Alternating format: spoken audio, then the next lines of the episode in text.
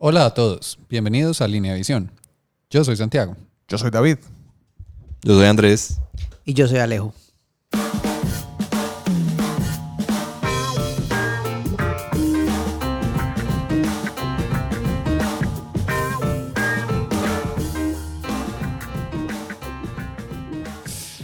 Otro episodio con Alejo.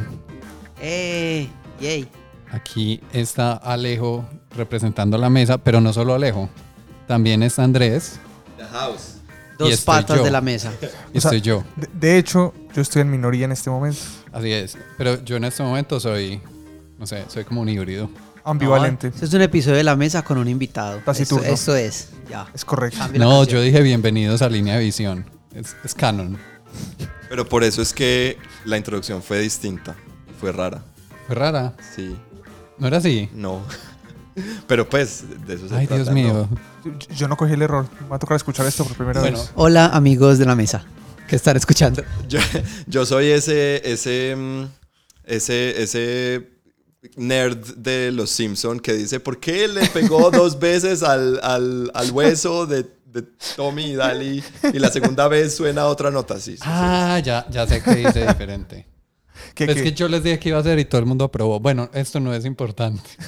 Para mí o es sí. muy importante. O que sí. me muero es, de es un- saber. Es un, easter egg de, de línea de visión. Está bien. O sea, en algún punto en el futuro vamos a decir, el en el episodio en que hubo un glitch en el intro, hay una pista que va a tener que ver con esto. Y la pista en este momento se las voy a decir, es verde. Yay. Es- Esto está planeado, 100%. Recuérdenlo. Bueno, entonces, estamos aquí reunidos en esta mesa. En esta mesa, Sí, Sí, y, y todos quisiéramos saber por qué. para hablar de un tema muy como controversial. ¿Alguien se murió o es Y un valiente. matrimonio? O sea, Sí. Ambas. Es un asesinato matrimonio. es, es un, es un velorio matrimonial. Eh, esto es canon que ya sabemos.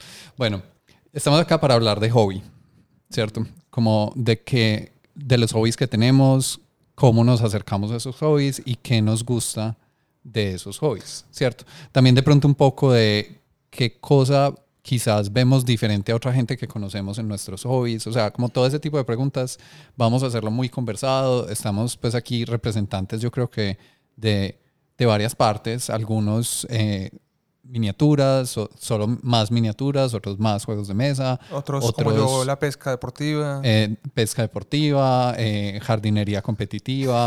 Tenemos varias cosas aquí.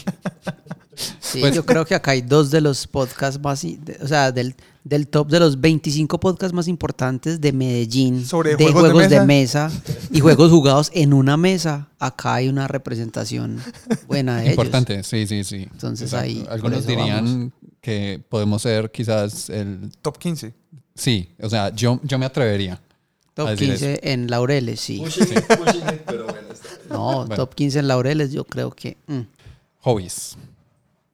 ¿Qué son? Hobbies. ¿Quiénes ¿Qué los son? tienen? hace? ¿Quién los necesita? ¿Y por qué tienen pelo en los pies? Exacto. Las, las Andy, preguntas. pero más cerca al micrófono, cuando puedas. Es que, es que tenemos una deficiencia de micrófonos que posiblemente se va a notar, pero vamos a hacer todo lo posible. Sino que era muy importante que estuviéramos todos, ¿cierto? Reunidos. Eh, en ese velorio matrimonio. Sí. Bueno, entonces, los que nos siguen en línea de visión, pues normalmente, y los, tres. que, y los que siguen a la mesa, ¿cierto? Eh, nos conocerán a todos o algunos de los que estamos acá y vendrán posiblemente por el lado de juegos de mesa o por el lado de juegos de miniaturas o por las dos cosas, que son hobbies que son cercanos, pero no necesariamente nos acercamos a ellos de la misma forma, ¿cierto?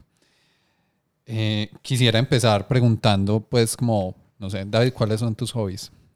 Tengo varios. ¿Cuáles? eh, miniaturas, pues muchos juegos de miniaturas tengo. Eh, Cuéntanos algunos. Sí. Porque recuerda que esto también sale en el feed de la mesa. ah, vale, vale, claro. Eh, O sea, yo juego tus Warha- fans Warhammer normales 40.000, no. Warhammer Age of Sigmar. eh, tengo miniaturas de Infinity, de Underworlds, Necromunda. mm, sé que me faltan. Todavía tengo cosas de War Machine, pero pues eso no lo juego nunca. Blood Bowl. Y la lista siga. Sí, en fin, son un montón de juegos de, de miniaturas. ¿Qué otro hobby Eh, tienes? Pintarlos, que pues, es un hobby diferente. Para mí sí. Porque pues el juego, el juego como tal, pero yo trato pues como de enfocarme en mejorar bastante la pintura. O sea, lo tomo como una actividad completamente aparte.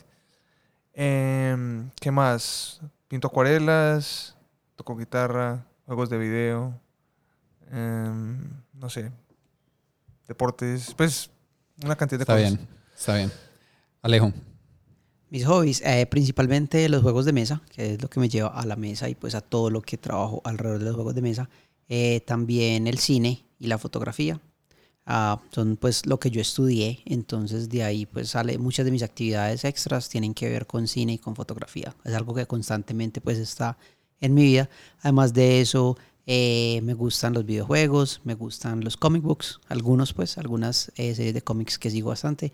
Y yo creo que mi hobby principal pues que une todas estas cosas es el terror. sí, yo estaba Eh, pensando en sí, eso totalmente. ah, leer terror, ver películas de terror y escribir historias de terror. Algunas para juegos de rol. y todo. Sí, o sea, siempre terror en mi vida.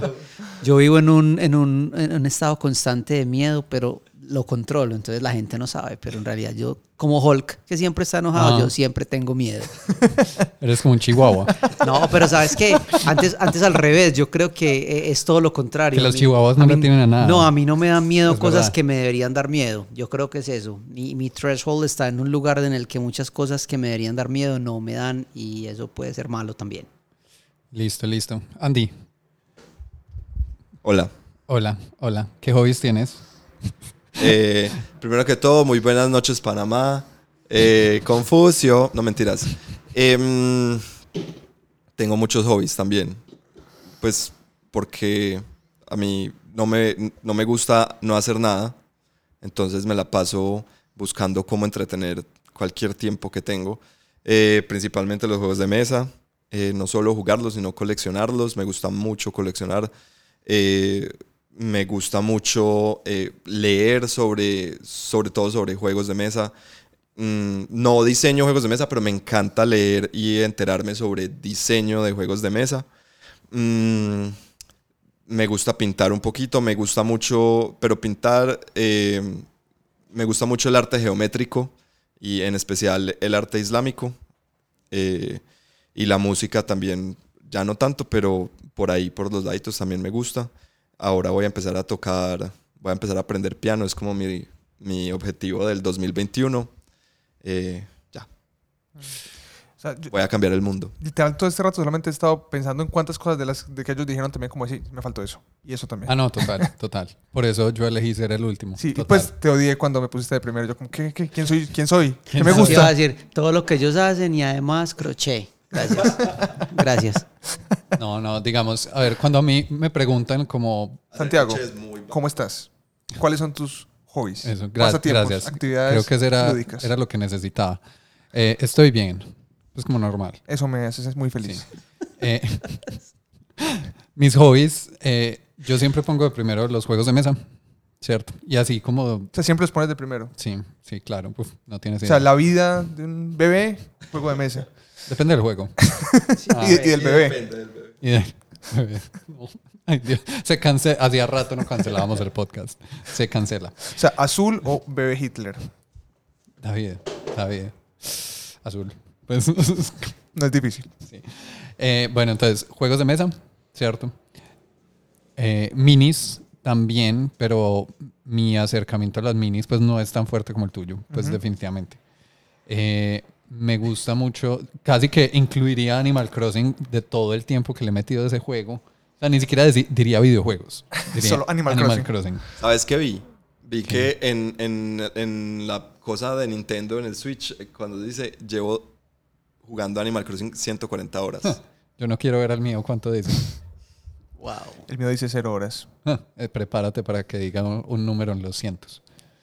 Em, juego otros videojuegos también, pero mucho más casual. Eh, que Animal Crossing es un juego casual, pero bueno. No, Em, para vos es un juego ujú. de alto rendimiento. Soy más, digamos, en, en entretenimiento soy más de leer que de series o películas. Pues me gusta obviamente ver series y películas, pero no es como súper cinéfilo o algo así, no. Algo normal. Para el terror soy pésimo. Ah, O sea, No. yo creo que mis experiencias más terroríficas han sido gracias a Alejo. O a pesar de estaré aquí toda la semana. Gracias por venir a mi, a mi, a mi TED Talk. Y, y aquí haciendo como un segue con el último capítulo de la mesa, eh, que Alejo dijo que tenía planes grandes Ah, para sí. la mesa de terror del 2021. Sí. Ya nos dijo un poco de lo que va a hacer y déjenme decirme, deje- decirles Déjenme que decirme. tengo miedo. Está bien. Y también me lo digo, Santiago, tengo ¿Tienes miedo. miedo? Tienes miedo, no sé cómo conjugarme. bueno, eh, he estado metiéndome un poquito en la jardinería, pues como cosas por el estilo. Para los deportes soy un desastre total, entonces eh, lo mínimo posible para no volverme eh, un masmelo. Eh, yo, yo creo, ah bueno, los podcasts. Sí. diría. pues sí. ya- Esto ya que- definitivamente ya que no es un trabajo, Ya que esto no, no- Sí, es- no Santi dice los que- podcasts porque están dos. Andrés también está en dos. Los podcasts. Mm. Es que está bien uno. Ah, ya, ya, ya la mesa no cuenta, Sí, pues. exacto. Ese es el tipo de persona. Pero bueno, eh, como ese, ese tipo de cosas, ¿cierto? Igual estamos aquí es para hablar principalmente de juegos y como hobbies lúdicos. Sí, pues no, no vamos a hablar de fitness eh, hoy. A no ser que sea un juego para ti, la salud física de no sé cómo seguir esto que empecé. Sí, o sea, eh, eh, eso iba como hacia un punchline que nadie sabía cuál era. Eh, no, así como decía Alejo que todo lo de él, como lo une la, el terror, para mí es como la fantasía. Yo también leo muchísimo, pero me gusta mucho todo el- ese género de Ujú. fantástico. Fantasía y Sé, sé que a vos también. Sí, somos Eh, entonces, hermanos. de alguna manera, eso indica por qué también encontramos como ese, ese aspecto estético en, en los juegos y los juegos de miniaturas.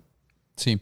Eh, ¿A ustedes qué les gusta de esos hobbies lúdicos? Como que, ¿qué les trae diversión, placer, disfrute, como todo ese tipo de cosas? Sí, Alejo, ¿qué, qué les trae placer? Es la pregunta. Eh, a, a mí, o sea, en cuanto a las experiencias lúdicas, la, la interacción con los demás. Eso, eso es como mi, mi, mi parte, pues, que más me gusta. Incluso, y, y eso lo busco en, muchos, en muchas actividades lúdicas, como por ejemplo, yo juego League of Legends, ¿cierto? Que es un juego tan competitivo, que tiene una comunidad que es, que es conocida por lo tóxica que es. Sin embargo, eh, yo juego League of Legends con un grupo de personas, pues, que son unos primos, unos amigos que son amigos desde hace más de 20 años. Entonces, incluso mi experiencia con League of Legends es extremadamente social, porque jugamos, nos reímos mucho de las cosas que pasan. De y- los y mancos todo, que- y es, sí, de los mancos que son algunos, de, de, de gente que no importa cuánto juegan, siguen siendo malos. Y entonces todo eso pasa.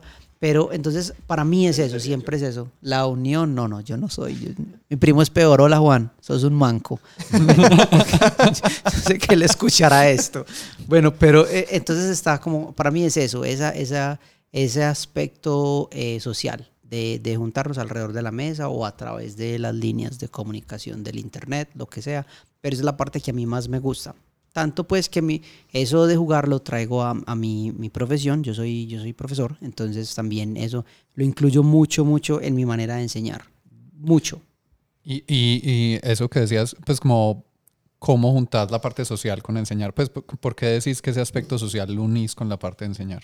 Porque incluso, por ejemplo, en, yo les contaba pues y lo, y lo hablaba en la mesa, este semestre creamos eh, una, un juego eh, con el cual, a través del cual estuvimos enseñando este libro de 1984 eh, y estaba enseñándole a estos chicos pues sobre redes sociales, o sea, juntamos varios, varias ah, asignaturas del colegio y nos unimos en un proyecto en el cual a través de un juego de rol enseñamos eh, sobre redes sociales, sobre el mundo virtual y sobre 1984. Y la razón por la cual se convierte en algo social es porque eh, la interacción en un juego de rol es mucho, mucho más, mucho más libre, mucho más casual a la hora de jugar, de decir que estas son las reglas y se mueve así. No, Mm. en el juego de rol hay que crear un personaje, hay que social- socializar a través de este personaje y uno conoce la gente pues de esa forma. Sí, o sea, ahí, la, la parte mecánica es más una herramienta para explorar la parte social. Sí, exacto, porque o sea, las tiradas de rol y los, y los juegos y, y las reglas del juego como tal que nosotros mismos lo, lo adaptamos para este juego de rol eran muy loose, pues muy muy ahí muy Ujú. tranquilas y rara vez tirábamos dados, pues era algo como muy poco necesario. Perdóname que esto pues se sale un poquito de, de la idea, pero en qué, pues, ¿en qué se basaron o en qué tipo de, de juego? David está interesado. Sí, Eh, estoy muy nosotros, interesado. nosotros utilizamos eh, las mecánicas de un juego llamado Quest, que es un juego de rol del que hemos hablado mucho en la mesa.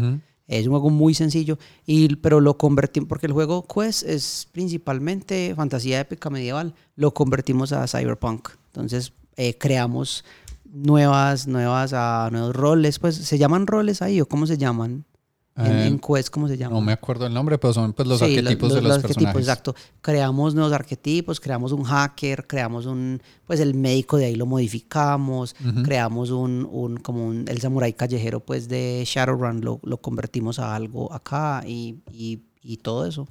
Am, Ese, ese es un sistema que facilita mucho ese tipo de cosas. Me Sí. parece muy bueno. Súper bacano. sí, ese, y le, le creamos una página web pues con todo esto y ahí están los, los arquetipos y son muy bacanos, muy bien Ah, hechos. para que la- eso es publicable. Eh, sí, Podemos poner el link en la descripción Sí, sí. incluso Sí, si alguien es- está interesado. Sí, pues A, mí, a mí por lo menos me parece bastante cool. Yo que hace mucho que no juego ju- juegos de rol ya. Y lo le modificamos varias cosas para que se pudiera avanzar más rápido que en Quest, porque sabíamos que íbamos a tener un número de, de sesiones limitado. Entonces le, le cambiamos unas cositas de cómo avanzar más rápido y también disminuimos el número de, de- de skills que podían ganar. Pues, es- Y, y digamos, eso que es como otro aspecto de los hobbies, que es como la modificación, ¿cierto? Como el coger algo que te da el hobby y vos ap- apropiarte de él y modificarlo de alguna forma o lo que sea.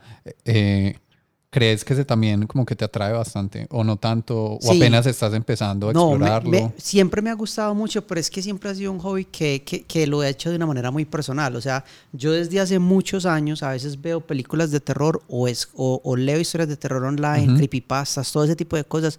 Y basado en ellas escribo aventuras de rol. Pero las dejo por ahí. Tengo un montón escritas por ahí en archivos, cosas así. Escribo aventuras cortas de una noche, dos noches, o sea, algo así cortico para ver si algún día lo juego. Pero es como, entonces es muy gracioso porque es un, un, hobby muy personal porque no las publico en ninguna parte, sino que las tengo ahí porque me, me interesa. Entonces, ¿qué creo? Convierto a, a números un villano, convierto como eh, toda la experiencia de si alguien la fuera a jugar, se jugaría a través de eso y trato de esta, esta, sea, como meter los personajes que van a jugar a esta historia que yo estoy leyendo. Entonces, incluso hoy he estado leyendo una historia que me ha gustado mucho, acá la tengo abierta porque estaba haciendo notas de eso, que la quiero convertir como en una, en una aventura de rol y cómo lo haría. Entonces yo diría, bueno, para lograr esto, ¿qué debo tener en el grupo? ¿Cómo los voy a llevar a través de esta historia? ¿Cómo los envuelvo en la historia para que sientan este mismo viaje que estos personajes están sintiendo ahí? Eso es una cosa que me gusta mucho y creo que es un ejemplo perfecto de modificación. Y es que, o sea, yo he hecho, yo, yo he jugado el juego de rol de los hombres de negro y me parece muy bacano porque yo, yo tengo pues como el set de, de reglas de eso, pero me parece muy bacano todas las posibilidades que da el juego de, de, de, de Men in Black, es, es buenísimo. Y otros juegos de rol pues que tengo así y, y de terror y historias de terror que, o sea, Texas Chainsaw Massacre, Sí. una aventura de eso, de rol, buenísima, súper bien hecha, de, de seguir mucho como lo que le pasó a esos personajes con esos con esos villanos en particular. Entonces hay muchas historias de terror que, que, que me ha gustado como, como modificarlas y poderlas hacer jugables. Porque pensaba que hablando pues de este tema de juegos, los juegos de minis, ese es un aspecto muy grande, como modificación y como de volver mío el ejército, volver mía la facción, volver mío el equipo, porque yo compro las minis y vienen desarmadas, tengo que hacer como, o sea, es más, uno habla que ese es uno de los aspectos del hobby completo de miniaturas, que es como eh, modelar, armar, pintar, modificar, todo ese tipo de cosas. Y también está el elemento de que muchos de esos juegos de miniaturas también tienen juegos de rol, que exploran también toda esa parte, como te decía, toda esa estética de no solamente el, el- las mecánicas del juego, sino el setting como tal tiene un atractivo pues importante. Eh, no sé, David, a vos, ese, ese aspecto como de modificar, ¿qué tanto te gusta? ¿Te parece central en tu acercamiento al hobby? Eh, no tanto, ¿sabes?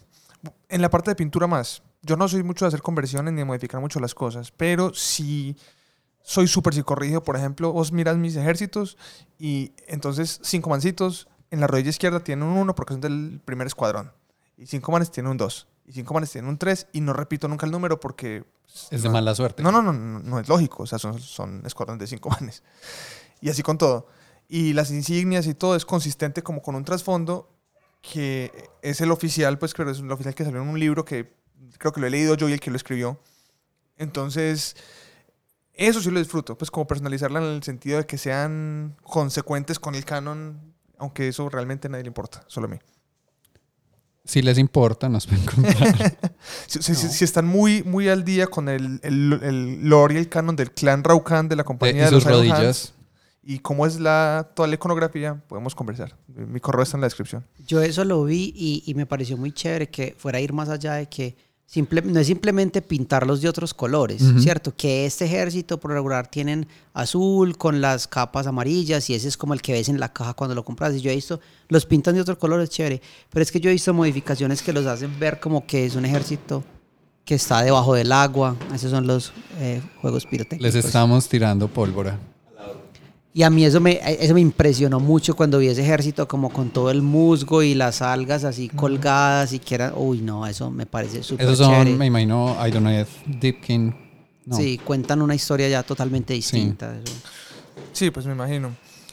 Pero sí, es- ese digamos que no es, mi- no es lo que más disfruto, pero es... Por ejemplo, yo no sería capaz de jugar un ejército como hace mucha gente, eh, que digamos ciertos ejércitos tienen unos esquemas de colores que ya uno asocia visualmente a ciertas reglas. Eh, por ejemplo, Ah, sí. que los ultramarines son azules y los Iron Hands son negros y no sé qué.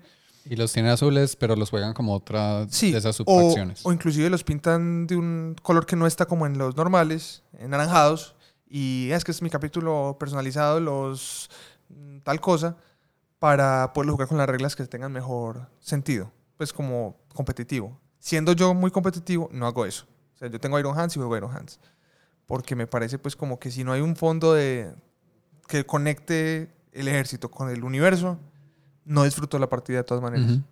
Ya.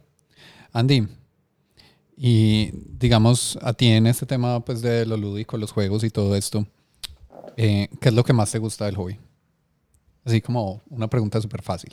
La tercera película fue horrible, Sí. pero la primera fue muy buena. De- Debieron haber sido dos máximo. Sí. Em, pero no, del hobby, o sea, ahorita en la mesa tenemos un episodio que se llama Ocho sombras de diversión, en el que exploramos la teoría de Marc Leblanc Sí. sobre las ocho, em, las ocho formas en las que nos divertimos. O sí, ca- casi que ocho razones por las cuales algo nos puede parecer divertido. Eh, entre ellas está la parte social, eh, hay la gente que le gusta como la parte táctica, eh, ¿cierto? Para mí hay un aspecto muy importante que es, aparte de la- del lado social que es supremamente importante, La sumisión. eh, algo así. El, es es el, una. Sí, la sumisión es una. Pero pues. eh, Ahorita podemos hablar Sí. BDSM o. Más o menos. Ok. Eso, pero aplicado a los juegos. Em, de mesa. Eh, no, pero es sobre un aspecto de, de autoexploración, ¿cierto? De entender, de ir en- encontrando más o, o de aprender No sé, sobre esto mí. está como super horny. ¿Pero por qué? ¿Qué? Estoy explorando. Autoexploración, consumición, no sé. David, me preocupas. ¿O No, me preocupa el tema de esta conversación. ¿De qué estamos hablando? Eh, no, pero entonces, cuando uno juega, uno no solo se divierte, sino que uno empieza a encontrar cosas acerca de sí mismo que uno no sabía. Es como casi como ir a terapia. Sí, Entonces vos como- empezás y de solamente de hablar con alguien te vas, dan- te vas, vas, vas diciendo, vas dándote cuenta de cosas que normalmente eh, de- de- en tu vida diaria no. Sí, te genera como un espacio de introspección a través de esa interacción. Exacto. Entonces para mí eso es súper importante. Un juego que no me haga, mm, que no llegue como a, que no toque algo nuevo o que no me haga como, como encontrar algo, algo nuevo en mi, un aspecto nuevo en mi vida, como que, pues no tiene que ser muy trascendente, pero, pero si no me hace como reflexionar un poco, mm, pierde un poco de valor eh, lúdico, pues para mí. Pero sabes, Andy, eso es un punto muy importante y es darse cuenta que mucha parte de esa diversión que uno deriva Ujú. eh, viene de un tema de una conexión emocional. O sea, mm, Pues si nos inventamos un juego que es tirar un dado y el que saque más gana, Uy, brutal. ya, juguemos dos de tres. Eh, es muy complicado vos conectarte con ese juego, o sea, porque es ah, muy abstracto. Mientras que si vos tenés esas herramientas para que ese juego te genere un, un efecto emocional, un conecte con vos, ahí es donde verdaderamente uno, de alguna manera, pues como que le saca gusto a, a la experiencia. Porque no es solamente yo acá haciendo un- una actividad mecánica, sino que soy yo conectándome con otra persona y con un sistema mecánico de juego también. Y todo eso pues hace parte de, un- de una experiencia, o sea, cambia, se convierte en una experiencia muy integral. Sí, a mí lo que pasa es que en los juegos yo, yo pienso que la diversión no está en el juego, sino está... La diversión es una capa extra que, se, que el juego ayuda a generar. Eh, entonces, lo- las minis tienen mucho eso porque, porque para mí, para mí, por ejemplo, pintar sí es otro hobby distinto, pero hace parte del juego de minis. Eh, o armar tu ejército o eso, ¿cierto?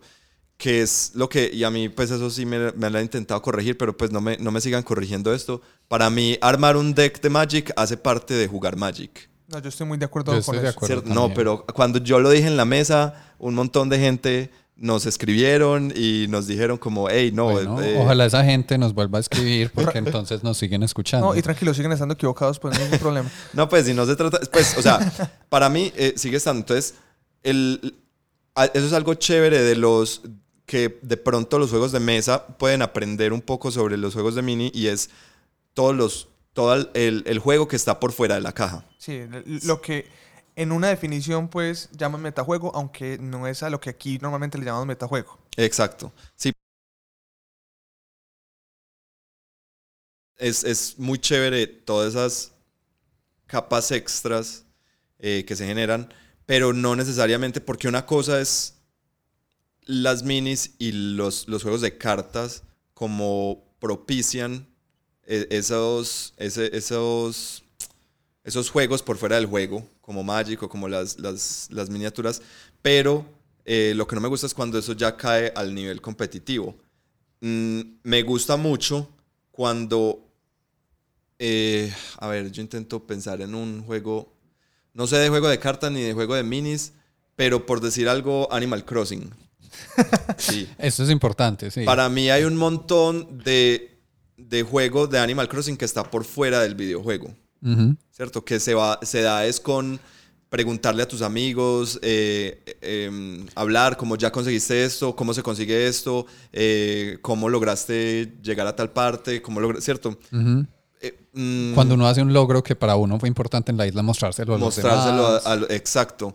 Entonces mira que eso no tiene nada de competitivo eh, y aún así es un juego, pues es una parte del juego, una de parte de la diversión del juego que está por fuera del juego, que no tiene nada que ver con eso. Entonces eh, cuando, cuando cualquier juego logra eso, a mí me parece que eso es muy inteligente, me parece que eso es, es un diseño que va más allá de, de unas mecánicas eh, muy interesantes. Por eso a mí, por ejemplo, eh, no sé, jugar ajedrez o esos juegos así, no, no, no se me, no, pues no me da de, tanta pr- satisfacción. de pronto se me va a salir un poquito aquí académico. Bleh. Santiago. Eh, que hay una teoría de interactividad que habla de las como los cuatro tipos de interactividad, ¿cierto? Entonces está, eh, no me sé los nombres, pero el tipo uno es simplemente como contemplativa. Como yo veo una pintura y estoy pensando esa pintura o esa serie o lo que sea y me está generando como pensamiento, entonces ese es tipo uno. El tipo dos es como con la interfaz. Es como hundir botones, eh, tocar cosas, ¿cierto? El tipo 3, que es el normal de juegos de mesa, juegos de miniaturas, es con eh, como reglas o interacciones diseñadas. Entonces, detrás de esa interfaz hay algo. Entonces, ya con un ejemplo pues muy bobo con ajedrez. Eh, tipo 1 sería, eh, tipo 2, por ejemplo, sería tocar las piezas y mover las piezas, pero tipo 3 es vamos a jugar ajedrez, ¿cierto? Entonces es como ahí ya empiezan a representar algo más que simplemente lo que uno está tocando y esos componentes, que es un tema que nos gusta mucho en la mesa. El cuarto tipo es más allá del objeto o interacción, interactividad cultural, que es cuando paramos el juego, pues yo sigo pensando en el juego. Exacto. Y yo tengo una comunidad del juego en la que hablamos de eso y, hace- y podemos hacer fanfiction del juego. O podemos hacer nuestras propias modificaciones. Como todo lo que pasa por fuera de esa caja que contiene el juego es interactividad del tipo 4 que de alguna forma es lo que intentan hacer muchas empresas, como porque ahí dicen como no, yo ya goleé, ¿cierto? Cuando Marvel ya tiene una cultura fan detrás y yo saco una película y sé que cuento con los fans y que ellos van a hacer un montón de cosas y van a hacer cosplay y no sé qué, eso es el cuarto tipo de interactividad. Eh, que, que, creo que iba por ese lado, es como parte de lo que nos gusta, de pronto no tan eh, capitalista te lo meto, pues, si está diseñado para que vos caigas en eso. Consume, Sino que se dé como naturalmente, que esto me gusta tanto, que yo termino una partida y quiero hablar de eso con ustedes, ¿cierto? Que a veces pasa en juegos de mesa, como que terminamos de jugar un juego y decimos, uy, ese juego está muy bueno, y hablamos un rato de las cosas que pasaron o después lo recordamos. Y, a veces eso, eso viene de una parte mecánica y a veces viene de una parte casi que narrativa que, que se monta, pues aunque sea un juego que no tiene una narrativa, Sí, eso se llama narrativa emergente. Epa, exacto. Eh, y esa, esa historia que se genera donde no es que, mira, pasó esto tan charro y tenía que sacar esto y me se dio, entonces este man falló esto. Toda esa, esa historia que, que construimos alrededor del juego es súper atractiva en los juegos de miniaturas. Sí, yo creo que los juegos de mesa es más como eh, hit or miss. Algunos logran que la partida sea tan épica que uno se acuerda de cosas después y las habla y no sé qué. Mientras que los juegos de minis sí suelen tener esos momentos, como tienen muchos dados, y eso lo propicia mucho la probabilidad de este personaje resistió turnos enteros contra las probabilidades, eh, hizo un montón de puntos y al final murió. Y eso es una cosa épica que así le pasó a David, pues, en una partida en estos días. días. Pero inclusive yo he jugado mucho juego competitivo de miniaturas y el momento que más me acuerdo fue la primera partida del GT, que ni siquiera, pues el GT me fue súper mal y en fin pero fue un momento en que un robot gigante mío destruyó un robot gigante del otro y por una habilidad se lo tiró otro man y mató, o sea, una jugada pues Pacific Rim y en última eso no tuvo ningún impacto en la partida pues ni en el torneo, pero uno se acuerda de esas cosas por, por esa narrativa que se va generando, ¿no? Sí, ahora me parece, pues estoy de acuerdo con todo eso, pero hay una, una comparación un poco, ahorita que dijiste que los juegos de mesa son hit or miss, eh, ouch me llegó, pero sí, o sea, estoy de acuerdo, pero me llegó muy al... Ouch, eh, por Alejo. Pero me llegó cercano al corazón porque me parece que es una, una comparación, o sea, no, no, no me parece muy justa esa comparación porque en juegos de mesa, cuando jugamos juegos de mesa, jugamos muchos, muchos juegos de mesa. y hemos jugado, o sea, yo estoy casi seguro que hemos jugado miles de juegos, creo. O sea, están en los mil y pico, pues. Creo que ya, ya pasamos la marca de los mil juegos que hemos jugado. No, pero, ¿sabes por qué es injusto, Andy? Y cada, y cada juego tiene reglas distintas. ¿Cierto? Es, es, el alcance realmente. O sea, el alcance que proyecta un juego de mesa es que un, vos lo compras. El diseñador del juego de mesa, ¿cuántas partidas honestamente piensas que vas a jugar de ese juego en Dos tu vida? Dos o tres. En tu vida. Pues, o no sé, es un juegazo, 10, pero pues a lo largo de varios años. Mientras que un juego de estos, el alcance es mucho más. Exacto, entonces, eh, por eso, el, los juegos de minis se pueden como apalancar en el hecho de que saben que los jugadores van a jugarlo una y otra vez y otra vez y otra vez. Entonces pueden decir, vamos a, por eso los libros de reglas son libros de reglas, ¿cierto? Un juego de, de mesa, o sea, no, lo vas a jugar dos o tres veces digamos, si un juego te gusta mucho, lo jugás 10 veces, pues, pero tiene que ser un juego que te guste demasiado. Y lo jugás 10 veces, posiblemente a lo largo de 4 o 5 años. De y con, muchos grupos distintos de gente. Pero, yo creo que son acercamientos muy diferentes al hobby. Pues. No, por eso, pero lo que estoy diciendo es que no, no, no, yo no compararía los, el, como los momentos, esos épicos que, que decías que genera un juego de minis eh, con los momentos que genera un juego de mesa, porque yo lo compararía más bien con los momentos épicos, eh, no de jugar un juego de mesa, sino del hobby de los juegos de mm, mesa, en el que, en el que un, un, momento épico puede ser una tarde, esa tarde en la que estrenamos cinco juegos y los cinco fueron horribles. ¿Cierto? Como te acordás de esa tarde en, el que, en la que compramos los juegos de promo. Es más, nos pasó. Hace mil años en, en, en, no me acuerdo, en... Va a querer suicidar después de este Cuando compramos, aprovechamos una promoción. Es que estábamos súper, súper, súper bebés en esto de, de, los juegos de mesa. Y salió una promoción, era como juegos a cuatro dólares. Era como, parece, no importa, así, así perdamos la plata.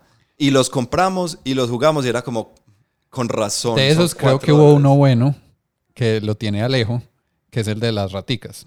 Ah, ese fue, Eh, ese está ahí. eh, Abandon Ship. Eso, pero pues es como... Entonces, ¿sí me entendés? O sea, si yo voy a comparar, yo comparo la experiencia del- de los juegos de minis con la experiencia de los juegos de, de mesa, pero yo no puedo comparar una partida de juegos de minis con una partida de juegos de mesa porque... Sí, o sea, el nivel de intensidad y de engagement es muy distinto. eh, completamente. Em, pues yo no tengo tanto bagaje en, en juegos de mesa, pero sí que una época estuve encargado de la línea en la tienda. Eh, no fue una buena época para la tienda. y me acuerdo una vez pues que el, el- el jefe mío llegó como, parce, mira, esto es un listado de juegos que tienen nuestros proveedores en oferta. Investiga, escoge y gastaste tanta plata en juegos. Entonces yo hice eso. Y traje juegos pues que tenían buenos reviews, etcétera. Y él a ese pedido le añadió unos que estaban muy baratos, por el mismo argumento. Men, no importa, están a- muy baratos, a lo que se vendan está bien y si se quedan aquí un tiempo Siguen en la no hay problema. No soy capaz de decirte, me acuerdo de un juego que traje que fue mm, Splendor, que traje dos copias de Splendor, no sé qué más pedí ese día, no me acuerdo la verdad. Me acuerdo de que pidió él, porque pidió dos copias de Castellers, que, es, que es un juego que son unas fichas de madera haciendo unas torres, es la mayor estupidez que he visto en mi vida, con respecto al diseñador de Castellers. Eh, ahí un saludo a, Sí. a los amigos de la comunidad de Castlers eh, Colombia. Que son nuestros mayores fans. Los queremos. Eso no refleja nuestros nuestras pensamientos. opiniones. Y había otro que era, ¿cómo es? Ay, Dios mío, no me acuerdo. En fin, er- er- era... Ah, ya, ya, ya, eh, Fan Hunter. Que es... Ah, ya sé. sí. Vampiro, ¿no? Fan- no, no, Fan Hunter. Un juego, un juego como Suena tipo horrible. RPG basado en el universo de Fan Hunter, el cual claramente en Colombia todos están muy familiarizados con Fan Obvio, sí, por una- supuesto. Pero yo conozco, eso es, es en el mismo... Universo de vampiros, Es en sí. el Extended Universe de Vampiro. Ujú. Porque yo me acuerdo que Vampiro existía cuando, cuando estábamos, cuan- en los noventas, por allá salió horrible, pues una versión súper boba de, de, de Vampiro. Y eh, me imagino que entonces le sacaron también esas bobadas. Eso, o sea, es- eso es un, un producto es, español que tiene pues como un bagaje y una comunidad detrás, pero de fondo, pues aquí eso no lo conoce nadie y eso en la vida lo va a vender. Y ese es el sol que todavía, cuando hay pedidos de miniaturas, hay pedidos no sé qué, a cada rato le digo al jefe como, hey, eh, ¿cuántos, ¿cuántos casteles vamos a pedir para esta tanda? O sea, esos dos, uno lo regalamos a alguien, no me acuerdo, y el otro se quedó en la tienda cuatro años. Porque, y pedimos una copia de demostración para poderlo vender y la copia de demostración todavía está allá. Y yo vi eso- El juego son dos bolsas con muñequitos como meeples grandes de madera. Y ese es el juego. Y las reglas es que hay que apilarlos y se- si los apilas unos puntos, pero eso no tiene pues ciencia de ningún... Es... Entonces, a eso voy. Esos momentos en que uno dice como, hey, me acuerdo de esto porque me generó mucha frustración o risa, lo que sea, de pronto tiene más sentido compararlos como con ese impacto que le hacen a uno que realmente no, es que mira, tenía que sacar 4 unos y saqué 4 unos en este, esta partida de tal juego. Bueno, pues yo, yo creo que hay juegos que sí están hechos como para hacer eso mejor. O sea, en juegos de mesa también. O sea, hay unos que es más propicio a que se den esos momentos que otros. Pues no creo que Carcassonne, por decir algo, Uy, ¿te acuerdas de esas que saqué? Esa loseta que O necesitaba. sea, uno, uno se acuerda de lo que, lo que mencionamos y que podemos recordar de nuevo del torneo de Carcassonne que hubo, ¿cierto? Claro, la experiencia. La como experiencia, tal. como, como, esa, todo lo que lo rodeó, pero yo por lo menos de las veces que he jugado Carcassonne no recuerdo absolutamente nada en específico. O sea, yo sé jugar el juego y sé que paso bueno jugándolo, pero no es como que tenga dentro del juego momentos épicos, es más como que los rodean. Pero sí hay algunos juegos de mesa que tienen momentos épicos. Sí. Pues por ejemplo, los Legacy muchas veces están pensados para que se den ese tipo de cosas. Eh, sí. eh, incluso pues cuando jugamos Feast for Odin, que el final de ese juego yo creo que Uy, fue sí. épico porque todos pensamos que iba a terminar de una for- forma y fue completamente lo contrario. Sí, o sea, o sea, fue como- engañados totalmente. Sí, fue como, ah, esto dio un plot twist extraño al final. Pero ahí tenés pues, bueno, y vo- voy a volver a meter en ese tema, lo siento. Em, lo que este diseñador que soy tan fan de él, de Magic, eh, Mark Rosewater, habla de em, el aesthetic appeal, pues la- como el, eso cómo se traduciría, Eh, el atractivo estético de, Ujú, sí. de un juego. Y es que él dice que hay como dos extremos. En uno está el jugador mecánico y en otro está el jugador Tienes dos lobos dentro de ti. Sí, por ahí va la cosa. El jugador mecánico y el jugador eh, que le gusta es como la, la parte de la historia, la parte del, del trasfondo. Él tiene un nombre para eso. el cual claramente lo sé y no lo estoy buscando en Google en este momento de ninguna manera. Bueno, pues mientras no lo buscas, Sí. eh, y no sé si va por ese mismo lado, pero a mí me parece, y que también se ha hablado en la mesa, eh, yo necesito que las dos cosas estén presentes, o si no, de pronto disfrute, por lo menos para que el juego esté en mi colección, ¿cierto? O sea, hay juegos que la parte estética de pronto es muy suave, y la, pero porque fue diseñado así, y la, y la mecánica es la fuerte, pues bueno, puede funcionar, pero los que se venden como tenemos las dos, pero claramente una de las dos no está funcionando, yo no puedo con esos juegos, por lo menos para mi colección. A veces es interesante jugarlos, pero en mi caso, como hobby, no más. A mí me gusta mucho cuando un juego saben que es bueno y lo hace bien. Y no se pone a intentar hacer algo que no es. Por ejemplo, juegos que me han gustado mucho a mí, Rococó, y temáticamente sobre hacer vestidos. Hermoso, como así? ¿Por qué blanqueas los ojos, David? Pues nunca he dicho, ¿sabes qué quiero hacer hoy? Jugar un juego de mesa sobre hacer vestidos. Yo sí, en estos días no lo dijimos. Pero el juego es buenísimo. Y entonces usa muy bien esa, digamos, eh, que temáticamente no hay, no hay mucha profundidad para que mecánicamente sea muy interesante. Wingspan es otro juego de ese estilo. Wingspan tiene muy, un arte hermoso, tiene unas mecánicas muy bacanas, pero Wingspan en ningún momento te dice, hay una historia. Este pájaro se llama Raúl, Livia, no, son, estás viendo aves. O sea, entonces, cuando un juego se queda como en, en ese lane de que pues, esto va a ser un juego mecánicamente, va a tener arte bonito, va a tener bien. Pero cuando es como, no, es que es un juego que es muy mecánico, muy teso, pero hay una historia y este man es el personaje no sé qué, se hace más difícil seguir como, pues por lo menos para mí, que me interese, no, es más difícil. Y si lograste no buscar, Sí, él es- era un poco estúpido el nombre, es eh, Flavor Player. Entonces él dice como me- el mecánico y el de Flavor. Entonces, obviamente, son dos, dos extremos de un espectro que él ubica de manera ortogonal a mm, el otro espectro que ya va siendo el jugador que es Power Player versus el jugador que juega for fun. ¿Cierto? Entonces es como un... Eso como se, como se visualiza. Es como un... un plano Sí, cartesiano. un plano cartesiano. Eso como se es un concepto difícil, pues. No, está tratando de acordarme esa palabra. yo, La, la cruz que llaman. Sí. y ahí, en alguna parte de ese espectro, uno se ubica para muchos juegos y no para todos es lo mismo. O sea, yo en miniaturas ya hemos establecido varias veces, soy un power player, pero en juegos de mesa me, me encanta es la parte mecánica. Full la parte mecánica. Si tiene historia o no tiene historia, eh.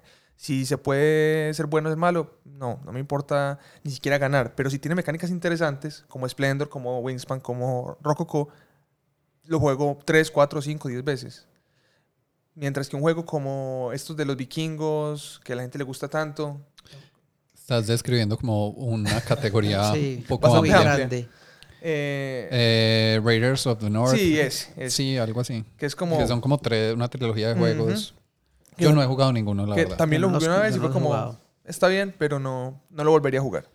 Sí, yo creo que eso entra como en un tipo de juegos que a veces, no sé, Andy y Alejo, ustedes que les parezcan esos, pero que son como juego genérico. sí. Que es como que uno lo juega y uno es como, es un worker placement. En fin, eso es lo que puedo decir al respecto. Hace el, Sí, que pues uno es ni, como ni se muy acuerda de que, que promedio. tiene que mirar la caja como ah, de que, ah, eh, piratas, eh, de era de Mm, sí, piratas. o sea, que es pues. como... ¿Qué es? Ah, es- ah, sí, ya es agrícola de piratas. Entendido. Y, y que como que, tam- o sea, como que no es recordable ni por malo, ni por hacer nada super wow. Solo cumple. Solamente es como, es lo que es. Hicimos un ejercicio, pues sí. Pero si yo fuera a diseñar un juego, preferiría que mi juego fuera... Memorable Sí. aunque malo. record- no, preferiría que no fuera ni recordable ni por bueno ni por malo, a que fuera recordable por malo. Yo preferiría que vendiera mucho. O sea, que vendiera muchísimas cosas. Por el motivo que David, sea. para de ser power player en este caso hipotético. Sí, yo, o sea, eh, aunque, sí, no sé, pues me parece como que, mm, bueno, no sé, es complejo porque igual, no sé, no, no le he pensado mucho a esto y no, no, no es mi objetivo diseñar un juego, pues y ser reconocido como un, Como promedio. como un diseñador de juegos, pero, pero por lo menos en juegos de mesa me parece menos malo eh, ser promedio Sí, sí. que ser malo, pues que, que sacar un juego malo. Pues, pues, no, porque en- Esto aplica en bananos, en frutas. no, no, por ejemplo, en cine, en cine no. Hay, hay, hay, hay, Ah, bueno, hay directores sí, y películas malas. que se vuelven Eh, famosas por ser malas. The Room, por, pues, The sí. Room, por ejemplo, y se vuelven de culto por ser malas. En, en los juegos de mesa no pasa eso. O sea, cuando dijiste, Pero- me parece que es mejor ser... Podemos volverlo algo. Uy, no. ¿Cuál es el Sí. juego más malo que recordamos? Más malo. No hay demasiado. Hijo de pucha. No, Pero, pero no, no, no es- sabemos es cuáles son. cu- Cuando dijiste, es mejor no ser malo que ser malo, yo como... como ¿Por qué dirías algo tan valiente pero tan controversial? O sea, acá, se dijo acá en este episodio y lo dijo Andrés. O sea, eh, me too. Um, Piénsenlo en- del mismo modo y en sentido contrario. Piénsenlo. Ah, bueno, pues que para mí los juegos malos, malos, pues como en ese punto que ya es como, no quisiera ser la persona que sacó esto, son los que uno juega y es como, esto está roto, pues como, está malo. No es malo, no es maluco jugarlo. Es como, está malo. o sea, ti- tiene un problema catastrófico Sí, como juego. tiene como una falla estructural. Eso para mí es como lo peor posible. Precisamente, y allá voy. Sí, sí. ¿Cierto? Es como, como esta viejita que, que corrigió el, el Exeomo, es que se llama. A mí me parece maravilloso, pues. ah, no, ella a mí es lo me, encanta. y- El exeomo y- es divino. Exacto. Y es es es súper bien. Entonces ella, o sea, en el arte se vale, o sea, es, es como, es mejor ser muy, o sea, ser muy malo es mejor que ser eh, mm, mm, Nada. Sí, ahora después como- mediocre. mediocre. pues. Sí, mediocre, Eh, no eso. mediocre, no, sino como average. Sí, pues, eh, promedio. Promedio. Mientras que para mí en juegos de, pues, para, si uno es diseñador de juegos de mesa, yo prefiero ser promedio a ser recordado porque hice unos juegos horriblemente malos. Pero entonces esto, yo, yo creo que acá llegamos a un punto de inflexión muy interesante y es, existe un juego tan malo, tan malo, tan malo, que, Que es bueno, de lo malo que es. Porque es que ahí está, con las películas sucede que hay películas que son tan malas que son buenas. O sea, a mí eh, eh, Ash versus The Army of Darkness me parece una cosa increíble, es buenísima. O sea, ¿ustedes han visto Evil Dead 3? No. No sé de qué Ay, hablas. No, no. Muchachos, eso es un mundo nuevo, o sea, les abriría los ojos. A, a a- Santiago a mí no nos gustan las películas de zombies porque nos dan miedo. No, no, no, hay una que me gusta, pero no es de zombies, no importa. Continúa. A mí también hay una película que me gusta que no es de zombies. Tenemos Es- mucho en es- común. esta no es de zombies, esta es de calaveras con armadura y con espadas. Y él tiene un, o sea, y él pelea contra ellos utilizando una motosierra que se puso en la mano porque él se tuvo que cortar su propia mano porque lo estaba ahorcando y la reemplazó con una motosierra. Suena O sea, como es como la 40.000. pelada que tiene una metralleta en, la- en el pie de, Sí. de, de Planet Terror. Pues. Ahí está. Entonces, e- es eso, es- eso sería una muy buena búsqueda. O sea, existe un juego de mesa tan malo, tan malo, que lo malo es bueno. Yo, yo no sé Pues, si... a ver, yo Splendor lo jugué dos veces y Castellers tres. Entonces, Uy, pero fue por trabajo, pues. no, fue porque quería mostrarle a la gente para que entendieran lo malo que era. O sea, es que cu- cuando, yo, cuando yo les contaba me decían, pues no, es que tan malo puede ser, además que es para niños. Yo, "Men, puede ser para caballos, no me importa, no tiene sentido. Pero es que las cosas que son tan malas, tan malas que son buenas, son disfrutables de verlas. O sea, uno, lo ridículo Sí. que son, es, es divertido ese ejercicio y verlo, pues. O sea, hay esas películas así. O sea, yo, yo coleccionaba en un tiempo de, de, de mi vida películas de Kung Fu, pero de las malas, malas, malas. Y a mí me encantaba ver eso, era muy gracioso. Eh, Entonces, de esto es cero en contexto, pero no importa. Alejo, hay una película que es como de Kung Fu, pero es como parodia y sé que en algún punto ponen I like big butts y, Kung Fury. Eh, no, no, no. ese se llama Kung Fu Hustle. y es, yo esa la vi, de eso Sí, como que uno Kung no Fu sabe en qué, en bueno. canal de televisión en la noche llegaba algo y era como, ¿qué es esto? Y fue hermoso. Sí, Kung Fu Hustle y también que hay una de fútbol, que ellos es un, Sí. es un Sí, equipo de fútbol que juega con Shaolin. Soccer. Sí, o sea, ahí está, son tan malas que son buenas. No, que eso no es malo. Bueno, de pronto. Mm, Estamos- eh, eh, Keeping It. Sexy. Kenny G, Keeping It Sexy. Es un juego de mesa sobre ayudarle a Kenny G a sobrevivir un día entero de cosas malas. Pero, oh, no sé, sabes, por ejemplo, para mí ese juego no es malo. Ese juego es mediocre. Exacto. Ah, bueno, sí. Listo. Súper bien. Pero entonces ahí, o sea, proves my point. Sí, yo no estoy alegando. No, pero, Ah, pero- Pero yo creo que para Mariana esa es la peor experiencia lúdica que ella ha vivido. Sí, jugar ese juego. Ella lo O sea, odia. peor que las veces que como que no logramos transmitirle bien las instrucciones y ella es como, yo voy a hacer cosas. Sí, peor, ella está diciendo que sí. O sea, para ella esa fue, o sea, y ella me lo ha dicho con cara seria, esa fue la peor experiencia. Yo no entiendo ustedes de No, qué no. se reían. No, no, yo, no entiendo ustedes qué, yo qué les Mari. pasaba. Yo estoy con Mari. Yo los miraba como, bueno, yo sé que ellos son raros, yo sé que el humor de ellos es extraño, pero acá sí llegaron a un punto donde no entiendo. Yo, qui- yo quiero explicar un poco eh, para que David se haga una idea de esto. Era como un juego cooperativo y la idea era que como que está teniendo un día súper malo, pero con buenas vibras lo va arreglando. Kennedy está teniendo un día. Lo que pasa es que. Eso es. Lo que pasa es que él es una celebridad, entonces, como muchas celebridades, ellos tienen un montón de gente que los persigue y los, y los protege de la realidad. Y de eso es el juego. O sea, por ejemplo, Kenny G se levanta y resulta que el perro de Kenny G se comió las pantuflas de Kenny G. Entonces Y nosotros. eso es una carta. Exacto, entonces nosotros tenemos que no permitir que el haber perdido sus pantuflas le arruine el día, o le dañe el groove. Keep it nosotros le- Le daña el grupo. eh, eh, Eso es exactamente lo que es. Pero, Y- pero suena buenísimo. Y mecánicamente No, es el malísimo. juego, mecánicamente es que es una cosa súper boba porque tiene todos los problemas de los juegos cooperativos juntos. Es muy malo. Entonces son unas cartas de misión que te piden unos sets de cosas y tenemos que entre todos jugar esos sets. Pero nada nos impide decir como, ¿quién tiene esto? Eh, ya lo tenemos, listo. Check. Claro, y alguien dijo, no, a este juego le falta algo, y otro levantó la mano por allá y dijo, no, que cada que usted juegue una carta tenga que hacer el sonido que la carta tiene ahí. Y los sonidos son como cosas como, ¡Pup! ¡Sapriti! ¡Plum! ¿Cierto? Sí, eso, eso es. O sea, a- así es, y hay que hacer los sonidos, y es como, o sea, sí. Mm, Sí, pero bueno, eh, creo que en ese sentido, eh, en mi hobby de coleccionar juegos, porque yo creo que además del hobby de jugarlos, también está el hobby paralelo de coleccionar, que puede o no ser un problema. El hobby de acaparar, querrás decir. Sí, sí, Pues total. porque es el mismo hobby que yo tengo. Sí, sí. Eh, Otro en motivo ese- para que no te metas en miniaturas, amigo. En ese, por ejemplo, eh, como yo me acerco, yo intento que mi colección de juegos sean juegos que no todos lo cumplen y hay unos que están como relegados a un lugar donde no los veo. Sean juegos que me parezca interesante jugarlos. ¿Cierto? Entonces, por eso a veces hay juegos muy buenos que yo no tengo que ustedes tienen, que no siento la necesidad de tenerlos en mi colección. ¿Cierto? Y todos estos juegos mediocres es como, no. Y tengo uno que otro que yo digo que entra en esa categoría y es como que uno, es eso, era una promoción en alguna cosa y uno cayó. Ahí hay otra gran diferencia sobre el acercamiento al hobby desde diferentes puntos. Eh, es- es- eso es como un acercamiento pues, más utilitario. Para mí, por ejemplo, mi, mi, mi criterio de si este juego va a mi biblioteca o no es si lo compré. Ah, no, no, no. O sea, o sea, mi biblioteca, mi biblioteca está llena de juegos que yo compré. Muy interesantes algunos, muy malos o una gran mayoría. Pero No. yo no, pues yo no pienso, cuando voy a comprar o voy a tener un juego, pues obviamente yo no, si, si un juego no me llama la atención o si ya vi reviews y, y estoy de acuerdo con que ese, ese debe ser un mal juego, pues obviamente no lo compro. Pero, a veces hay sorpresas. pero- sí, exacto. Pero a veces, y- y- muchísimas y es- veces y es hay sorpresas para bien y para mal. Tener también pues como un, un rango de, de experiencia. O sea, no tener todos los juegos super euros, super pesos, sino Total.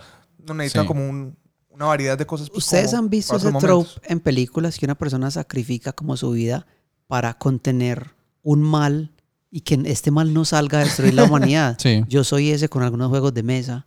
Tengo juegos de mesa tan malos que yo no le haría ese daño a nadie. O sea, yo no odio a nadie suficiente para vendérselo, regalárselo, ni nada de ese.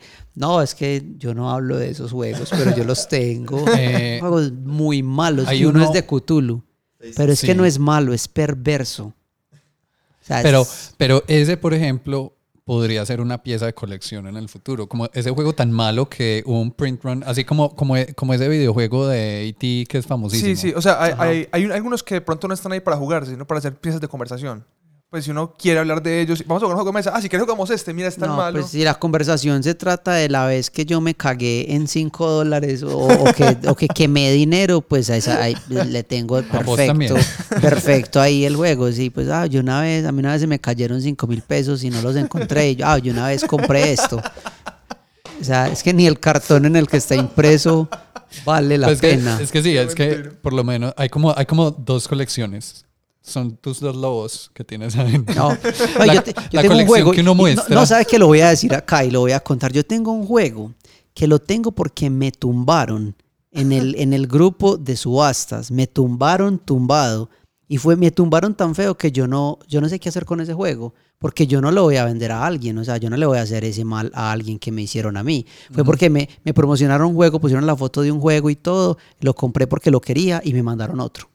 Otra edición. Sí, eso. mandaron otra Como que edición. mostraron una reedición que tenía muchos cambios y toda el arte era diferente y los componentes y toda la cosa. y a él le Ah, mandaron la edición. Era tan diferente que se llamaba distinto.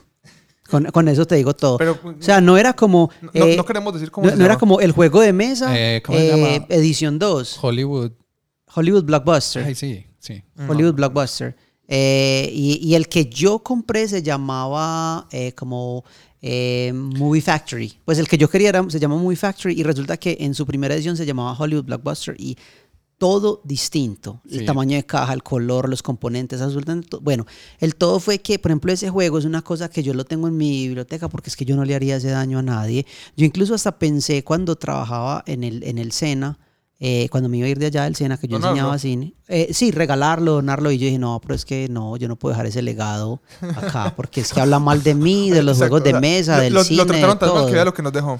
Sí, exacto. Y e- esa es una de esas cosas que yo lo tengo ahí porque no puedo hacer nada Pero más con él. Me parece un punto importante en los hobbies. Hay descaches. Sí. O sea, como que uno tiene sus momentos donde se le van las luces fuerte- fuertemente. Pero sabes que Santi, ahorita que hablabas de que a vos te parecía mal un juego cuando era disfuncional, ¿cierto? Em, hay, hay dos cosas, ¿no? Porque a mí me gusta, pues prefiero un juego que sea mediocre, pues o que, sea sí, sí. pasable, mecánicamente, por ejemplo, pero que temáticamente sea muy bacano, los hay. O, eh, por ejemplo, hay gente que le encanta jugar Talismán. Talismán es un parqués, o sea, eso lo tenemos claro. Pero hay gente que lo colecciona, pues yo tengo un amigo que tiene Sí. como 10. Y es, y es un parque desambientado Ajá. en Warhammer. Entonces, todo bien, perfecto. El juego, el juego como juego no es muy bueno, pero tiene un atractivo. Uy, hagamos un parque de Warhammer. Es más, mi mamá y pues... lo- Que Cada lo- una de las casas sea algo de Warhammer. ven, un cliente Y, una... y los veo comprándolo. Ojalá no me escuche ese podcast. Un cliente una vez nos hizo un podcast, es que un podcast, un parque de, de Draco. Y nos lo llevó que para que lo, lo enmarcáramos. Nosotros como... Ah, pues yo lo hubiera Siempre hecho. es que no. O sea, eso es como de esas piezas de arte cringe que uno tiene. No, no, y no. son eso. Era- Empiezan conversaciones. Era too cringy. Pero mi mamá, por ejemplo, juega parques constantemente. Pues que una familia va a la casa y juegan parques. Y yo le digo, sonámbula. pues, ¿por qué jugaría uno parques como eso no tiene, no tiene estrategia? Es, es, mm, es a duras penas un juego. Pero el mero hecho de que sea, permita el espacio de conexión social, Pero Sí, no pero está es que roto. no puedes, o sea, eso también, pues, preguntarse por qué alguien jugaría algo. Sí, eh, exacto. Eso no tiene sentido, tiene, ¿cierto? él tiene sus motivos que yo no los... No es solamente como evaluar en el vacío de este juego es bueno o es malo, sino que puede tener diferentes aspectos que pues, le llamen la atención a diferentes personas. Sí, pues sí. Digamos, hay juegos que a uno le parecen malísimos hoy en día. Pues como Escaleras y Culebras. O Guerra. Que eran juegos que uno disfrutaba cuando estaba chiquito porque es como un tipo de diversión que chiquito tiene sentido. O sea, sacar un 6 en un dado cuando uno está chiquito es la cosa más emocionante que hay. No, y, y también... Todavía. Pues, pues solo como juguemos al que saque 6 primero. Todavía. Uy, Andy, eh, voy a el- sacar mis dados. Yo tengo un grupo de amigos que todavía me invitan a jugar juegos de mesa y es como vamos a jugar Risk. Parece, pues yo no me meto a jugar una partida de Risk ahorita porque me da mucha pereza. Ahora, cuando uno no ha jugado juegos de mesa, como que tiene un poquito más de carne y el aspecto social es el que le llama la atención, Risk es un juego muy bueno. Sí, y digamos ese tema que lo tocamos al principio del aspecto social como, como elemento que uno disfruta pues en, en el hobby. Eh, hay gente para la que eso no importa, ¿cierto? O sea, yo conozco, no que sean mis amigos, Por ese mismo motivo. pero sí, pero conozco gente en el mundo de minis que sinceramente pues por cómo tratan el hobby por cómo juegan, yo creo que el aspecto social definitivamente no es. Ellos los ven como un juego donde van a ir a ganar. Ujú. Y pues, gas, en No. cuanto a mi forma de ver el hobby, pues. Pues a mí no me parece gas, pero me parece, o sea, me parece otra aproximación Sí, muy sí. distinta que yo creo que tal vez es muy diferente o muy chocante con la de nosotros. Ujú. Pero, pero yo lo entiendo, es como, a mí nunca, nunca, se los juro, no- nunca en la vida me interesó ir a unos olímpicos o entrenar para, para ser un, ¿cómo se dice? Un olympian en, en español. Un, Un olimpiado. un olimpio, no sé. Un olimpo. Eh, pues como que para mí nunca, nunca, nunca quise eso.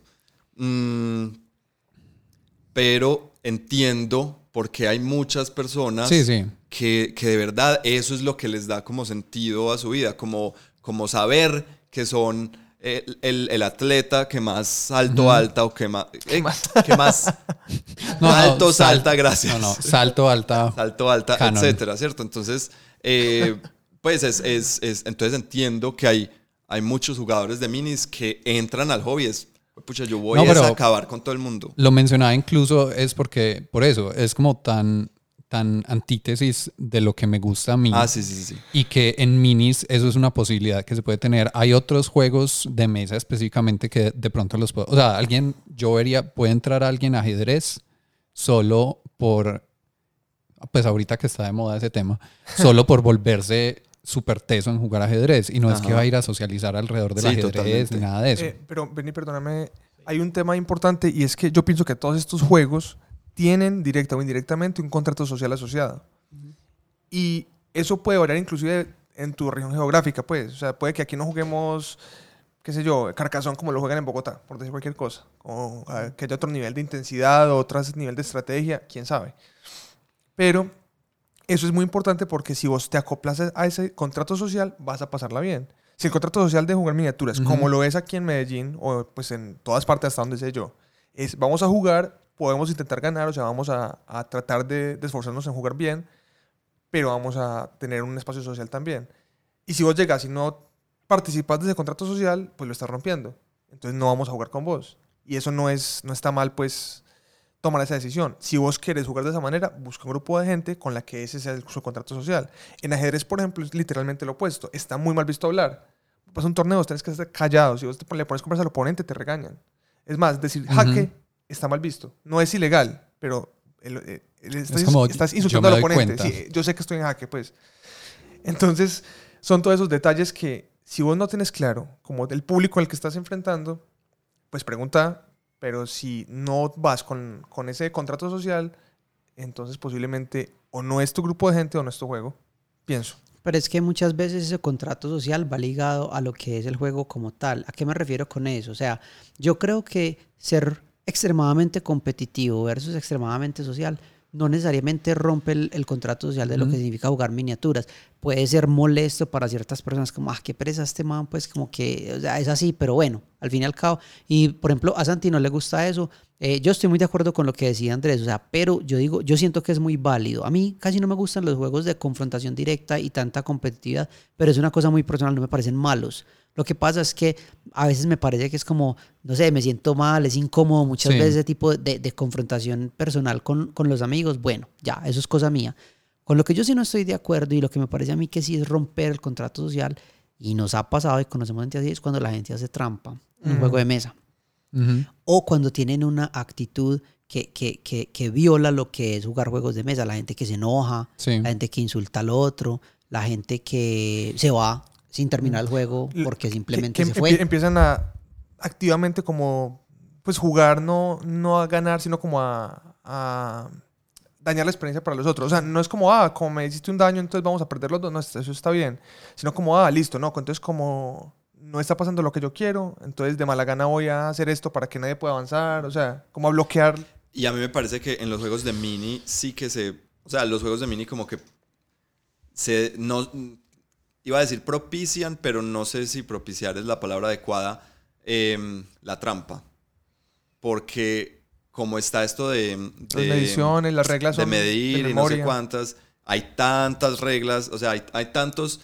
eh, hay Sí. tantos puntos, o sea, se apoya de tantos, de tantas eh, mm, pilares, digo yo, que es muy fácil eh, descuidar Sí, muchos de ellos. estoy estoy súper de acuerdo. Entonces la gente empieza a explotar y hay gente que, hombre, hay, existen los cleptómanos que les gusta robar, pues entonces entiendo que hay gente que su disfrute es hacer trampa en los juegos. Muy triste, pues, y, y a mí no me gusta jugar, pero, pero me imagino que hay gente que, que su, pues, yo creo que, yo me acuerdo, bueno, hace- esto hace tiempo, pero cuando uno jugaba con los tíos, eh, o uno veía a los tíos jugar em, parqués, siempre había esas historias como, no, es que este, hay, hay que tener mucho cuidado con este, porque este si uno se Ah. descuida, eh, eh, te saca ventaja y no sé qué. Y, y como que eso era lo, lo el, el disfrute de, de ese- de- de- de ese tío, era, era sacarle ventaja a los otros sin que se dieran cuenta. Pero por ejemplo, en ese ámbito, como todos están conscientes y aún así es una experiencia positiva para todos, hacer trampa no rompe el contrato social, pienso. Pero, pero digamos, eh, que estoy muy de acuerdo con lo que decía eh, Andy. En juegos de minis, sí hay muchos momentos en que, es más, hay gente que uno, uno sigue jugando con ellos, pero uno sabe, por ejemplo, en los movimientos, que cuando uno mide las 6 pulgadas de movimiento, siempre ponen la peana un poquito para el frente. Y es como esa persona juega así. Y a uno por dentro le puede dar rabia, pues, o lo que sea, porque uno se siente como robado, pero uno aún así, porque, porque uno se toma muy en serio ese contrato social con las reglas incluso y con el oponente, uno no lo hace. Y es de esa gente que uno le dice como, parce, te, te robaste ahí una pulgada en ese movimiento. Y dicen como, ah, pues que ya no lo puedo devolver. Y uno es como, pues, Mm. qué, qué asquito. O que, o que es como, tienen que tirar un montón de dados, ¿cierto? Entonces hacen una tirada rápido y antes de que uno pueda verla, como que cogen los dados y te dicen cuánto sacaron. Y uno es como, ¿por qué haces eso así? Pues no es como porque sea más rápida la partida. Y además uno ha escuchado rumores que no siempre dicen lo que sacaron. El, el cuento ahí es que también, a ver, eh, ¿qué juego de mesa tiene una estructura de jueces alrededor de... pues que yo sepa ninguno, ¿no?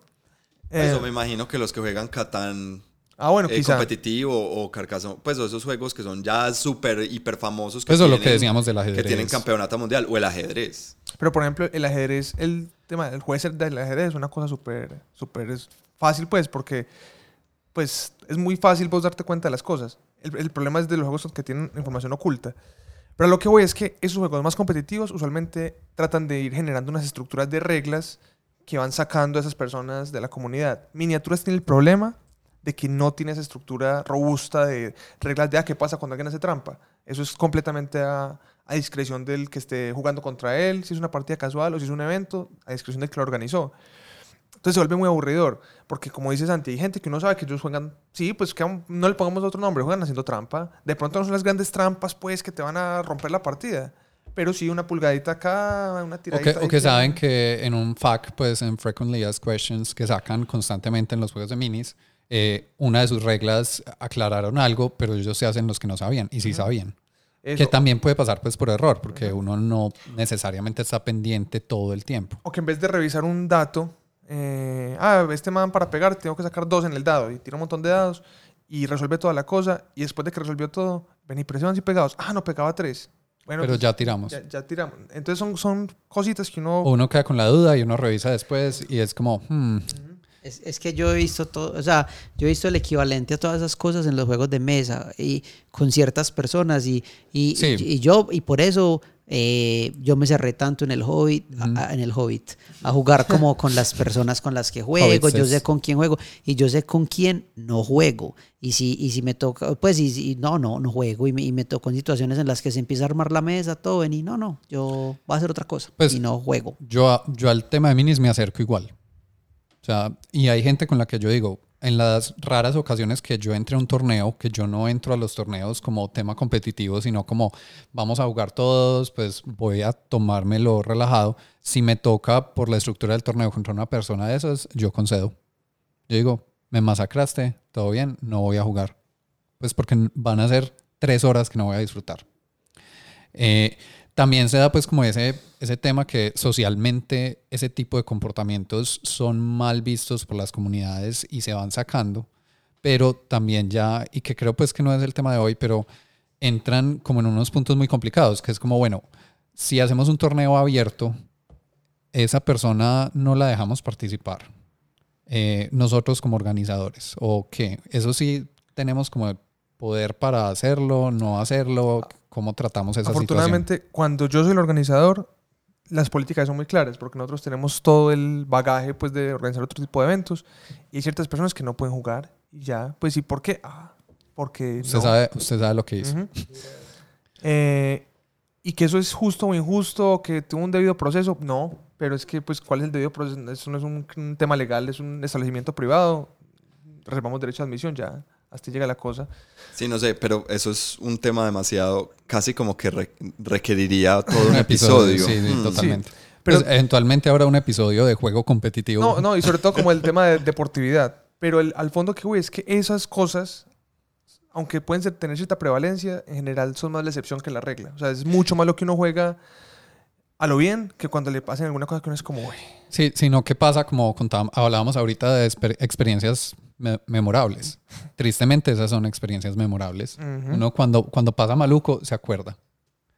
Eh, sí, sí me parece súper importante pues como hacer como un pie de página en todo esto, especialmente en el tema de minis, que es que muchas de estas cosas que estamos hablando que de pronto suenan muy malucas, que además son más la excepción que la regla, son en ambientes competitivos. Pues cuando yo tengo una comunidad y voy a jugar con mi amigo una partida, esas cosas no pasan. Yo iba, pero yo iba a decir eso ahorita cuando, cuando estábamos hablando de hay gente que le gusta desde el aspecto competitivo Ujú. y me parece que está bien. A mí lo que, lo, lo único, no, no lo único, una de las razones por las cuales me alejo de esos, de esos entornos es porque lo, cuando entra la competitividad, pues cuando la competitividad es, es, es, un, es, una, es una prioridad, mm, eso da pie a un montón de Sí. eh, momentos malucos. Pues para mí. Eh, hay, hay gente que me imagino que disfruta 100% esos, esos cierto, hay gente que, pues por eso los, los atletas disfrutan ir y que los, y que los juzguen y los pongan uno al lado del otro y los, pues para mí eso, es- para mí eso sería una tortura. Yo ser un atleta y que me pongan a correr al lado de los otros cinco mejores atletas con todo el mundo mirándome, pues, o sea, para mí una tortura absoluta, pero eh, hay gente que de eso vive y bueno, Igual creo que, pues lo que yo decía ahorita de, de esta gente que no va a socializar, sino que va a ganarte y no sé qué, no sé qué, eh, yo lo digo es como, en mi opinión, yo no me acerco al hobby así y también, Ah, sí, sí, sí. y cero eso, pero no implica que, ah, no, tu forma de ver el mundo está mal, no, no, pues ellos verán Sí. y, y encontrarán con quién jugar así o sus espacios. A o- mí es que yo no sé porque, pues, yo- ya ustedes me corregirán, no sé, yo creo que yo no soy tramposo y creo que no hago trampa, intento siempre no hacer trampa, pues me imagino que he hecho trampa muchas veces y, y- y creo que ha sido... Yo tengo una libreta de cuántas veces ha Sí, hecho. creo que las veces que lo he hecho habrá sido, pues espero que haya sido eh, sin intención, Mm, pero eh, lo, lo de, por eso, pues creo que cuando uno se mete de lleno en un, en un hobby, creo que también eso es, mu- pues para mí es muy importante lo que, lo que, pero por eso era tan importante lo que yo decía al principio de- del hobby de juegos de mesa, de la introspección para mí Ujú. que es muy importante yo eh, aprenderme a conocer porque yo no, para mí yo no estoy, yo no estoy jugando juegos por jugar un juego, ¿cierto? Para mí tiene una intención que es pasar bueno, eh, socializar eh, y entender más sobre, sobre quién soy yo o, o- o- o qué es lo que estoy haciendo. Eh, entonces por eso, por eso, por ejemplo, es una de las razones por las cuales no me gusta tanto el ajedrez, eh, porque entonces, no, entonces hay que leerse los libros de las estrategias, de los no sé qué. Para mí, para mí no es, eso, eso no es lo... Y se me fue el hilo, no me acuerdo para dónde iba con esto, pero se los juro que yo tenía un Iba, punto. iba a un buen lugar, estoy seguro. Pero, sa- ¿sabes que inclusive el tema de trampa no es tan frecuente? Yo tengo es un... Ah, ya. Eh, personas, las personas que hacen trampa Son malas. o que juegan así, pues, no sé. Son diferentes. creo que eh, yo creo que las personas que hacen trampa no, no, no lo hacen con Nadie, nadie las quiere. No lo hacen con la intención de o no sé bueno no sé si yo estoy demasiado positivista pero no no no creo es como lo que dice George R. R. Martin yo creo que nadie se levanta diciendo "Hmm, cómo voy a na- no hay nadie que, que crea que es verdaderamente malvado nadie se levanta diciendo "Hmm, cómo voy a me, me pregunto cómo podré ser malvado hoy cierto Pues, creo que que es simplemente Un- una justificación que usa la gente que hace trampa es que es como eh, para equiparar la varianza del juego con su verdadera habilidad. O sea, que es como una justificación de, ah, es que como me da tan mal dado, entonces yo... En, en fin. O hay, o hay unos que hacen trampa porque dicen, ay, pues es un juego, ¿qué importa? Mm, así, así, también. pues, o sea, cuando ya están eh, eh, eh, contra la esquina, lo más que ya como, ah, no, pues es un juego, ¿qué importa? A- así lo ven y es como, exacto, es un juego. Cre- creo, ¿qué que, importa? creo que tenemos ¿Sí o no? problemas con esos comportamientos. Ese, ese, ah, no, pero es que lo- yo, no- yo no estoy inventándome eso. No, no, no. Tengo nombres detrás de estas historias y yo, creo, yo sé que ustedes saben algunos Dime, de ellos. Es Andrés. Pero esa. No, no, no, obviamente no están acá presentes, obvio. Pero. pero Mar- Mari pero salió. así, no. Eh, pero obvio es así, o sea, es como que ya los, los arrinconas contra la pared. Ah, pues es un juego, ¿qué importa? Lo cual es la misma, o sea, es la misma Ah, no. exacto, es un juego. Total, a mí, a mí me ha pasado que me dicen como, ¿y usted por qué mantiene tan pendiente de esas cosas? Y es como, estamos jugando un juego y tengo que estar pendiente del juego. Hay mucho más habitual, inclusive pues en juegos de cartas y en miniaturas, mucho más habitual que la trampa es lo que llaman angle shooting, que es un término que viene del póker pues, que es técnicamente no es trampa, o sea, esa es la definición, técnicamente no es trampa. Es esto claramente no es la intención detrás de estas reglas, claramente una interpretación un poquito como liberal de hasta dónde Ujú. podemos hacer, pero donde dice que no puedo. Y entonces está el argumento en contra y tampoco también dice que donde dice que no te puedo pegar en la cara, pero finalmente es, es como abusar de las reglas o Uy, sí. estirarlas un poquito más de lo que van, pero men, en- Yo no- tengo, yo tengo una no anécdota de exactamente eso. Eh, en mi adolescencia, estaba en un torneo de, de Warhammer 40.000 y yo tenía una unidad que estaban como locos, ¿cierto? Entonces ellos se iban hacia el enemigo más cercano, siempre. Y la regla lo decía como así. Entonces ellos, yo los tenía como escondidos detrás de una casa, pues, en la medida que podía moverlos hacia donde yo quiera, que no era mucho. Eh, y contra el que jugaba puso a alguien al otro lado de la casa y la casa no se podía atravesar. Entonces el argumento de él era que hacia el más cercano tiene que ser en línea recta. Entonces ellos se iban a pegar contra la casa como un videojuego viejo, ¿cierto? entonces se, se iban a, a buguear contra la casa. Sí, contra la casa. Y yo decía, pues, pero es que si yo rodeo la casa y termino más cerca de vos, sigo estando me moviendo se- se movió hacia vos. ¿cierto? O- y pues no estoy intentando hacerte trampa. No, no, porque él sabía que si yo lograba hacer eso, pues yo iba a ganar. Y el juez se lavó las manos y dijo, resuélvanlo ustedes. Por Tiram- eso- Tiramos un dado y yo perdí la tirada, entonces la regla fue pegarme contra la casa. Y para mí eso fue trampa, pero fue ese tipo de tran- trampa que es como un hueco legal. Ujú. Ahorita, ya Santi, ¿vos, vos por qué jugás esto todavía? O sea, Yo juego muy poco. al- al- al- le gusta el... O sea, yo grabo más sábado. podcasts al respecto que lo que juego. Mm, pero son el tipo de, de interacciones que uno es como, ven, de fondo, vos sabes que esto no está bien, Ajá. pero pues... Pero de nuevo, era en un torneo. Estoy seguro que si eso sucedía en una partida casual, eso no, no hubiera pasado. Vea, en, Pero entonces yo quiero, ¿cómo? O sea, es que me, me cuesta tanto imaginarme eh, el mundo de las minis súper casual, pues súper casual. no, No, pues, para ¿me nada. entendés? Mira, a mí en la partida que... Pues yo así lo jugaba con mis amigos, pero como que siento que como yo, yo lo jugaba- viví, pero Sí, pero, o sea, o sea, es como, pues, como que tiendo a pensar que, que lo que yo jugaba con mis amigos, que era Warhammer supremamente casual, es como, Otro juego. como otra cosa muy distinta. No, mira. sí. vos, vos te atrevías a divertirte. O sea, es- o sea, ¿qué- hereje, ¿qué es eso, weón? De eso no se trata. Mira, la última partida que yo jugué competitiva, que fue hace como tres días, em, el man me hizo 10 cosas así. Y el man es súper bien, pasamos muy bueno, pero él en este momento está usando una lista que funciona porque tiene como cinco interacciones que es como, men, obviamente eso no funcionaría así, pero en ninguna parte dice que no se puede. Y, y- y eso, sino que eso es importante, es parte del contrato social cuando uno juega torneo, que, esa- que eso es jugar Eso está torneo. bien, o sea...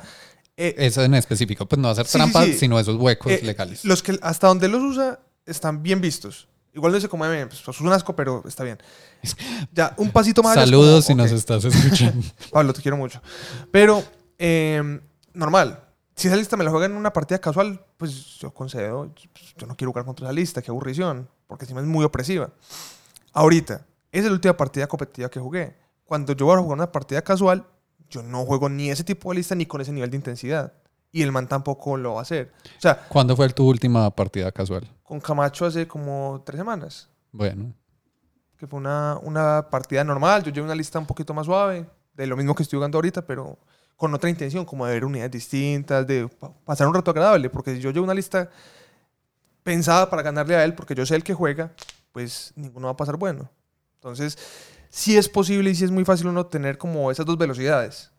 Eh, y me molesta mucho más, inclusive en juegos de mesa, en digamos la experiencia limitada que he tenido con ellos, porque he estado muy en contacto con gente que hace esto que te digo, ese angle shooting, en juegos de mesa. A tal, voy a hacer tal cosa, parece, pero eso sí se puede. Ah, es, No- yo no tengo un no. ejemplo, un ejemplo de eso. Eh, en los juegos de hay, una, hay un tema que son reglas implícitas de los juegos, ¿cierto? Sí, o- como- el- el- la, la intención versus la reacción. no, no, supongo. pero también hay reglas implícitas que es como, esto nunca se pone porque obviamente en ningún juego dice cuánto dura un turno, ¿cierto? Pero como no dice, yo podría demorarme media hora en mi turno, ¿cierto? Y aburrir a todos y ganar el juego. Pero eso es como, otra vez, Contrato social. contrato social, son reglas implícitas que eso se entiende, vos haces tu turno lo más rápido posible. Sí. O sea, me- no, no, no. Ni siquiera, ni siquiera lo puedo eh, como concebir en mi cabeza que uno haga, o sea, que uno, que uno, que uno doble las reglas de un juego para eso. Pues sí me entiendes, como, ay, no voy a aburrir a todo el mundo para ganar. No, no, Pues, yo, yo sé ese ejemplo porque en una de las clases de game design que yo doy, el tema es reglas implícitas.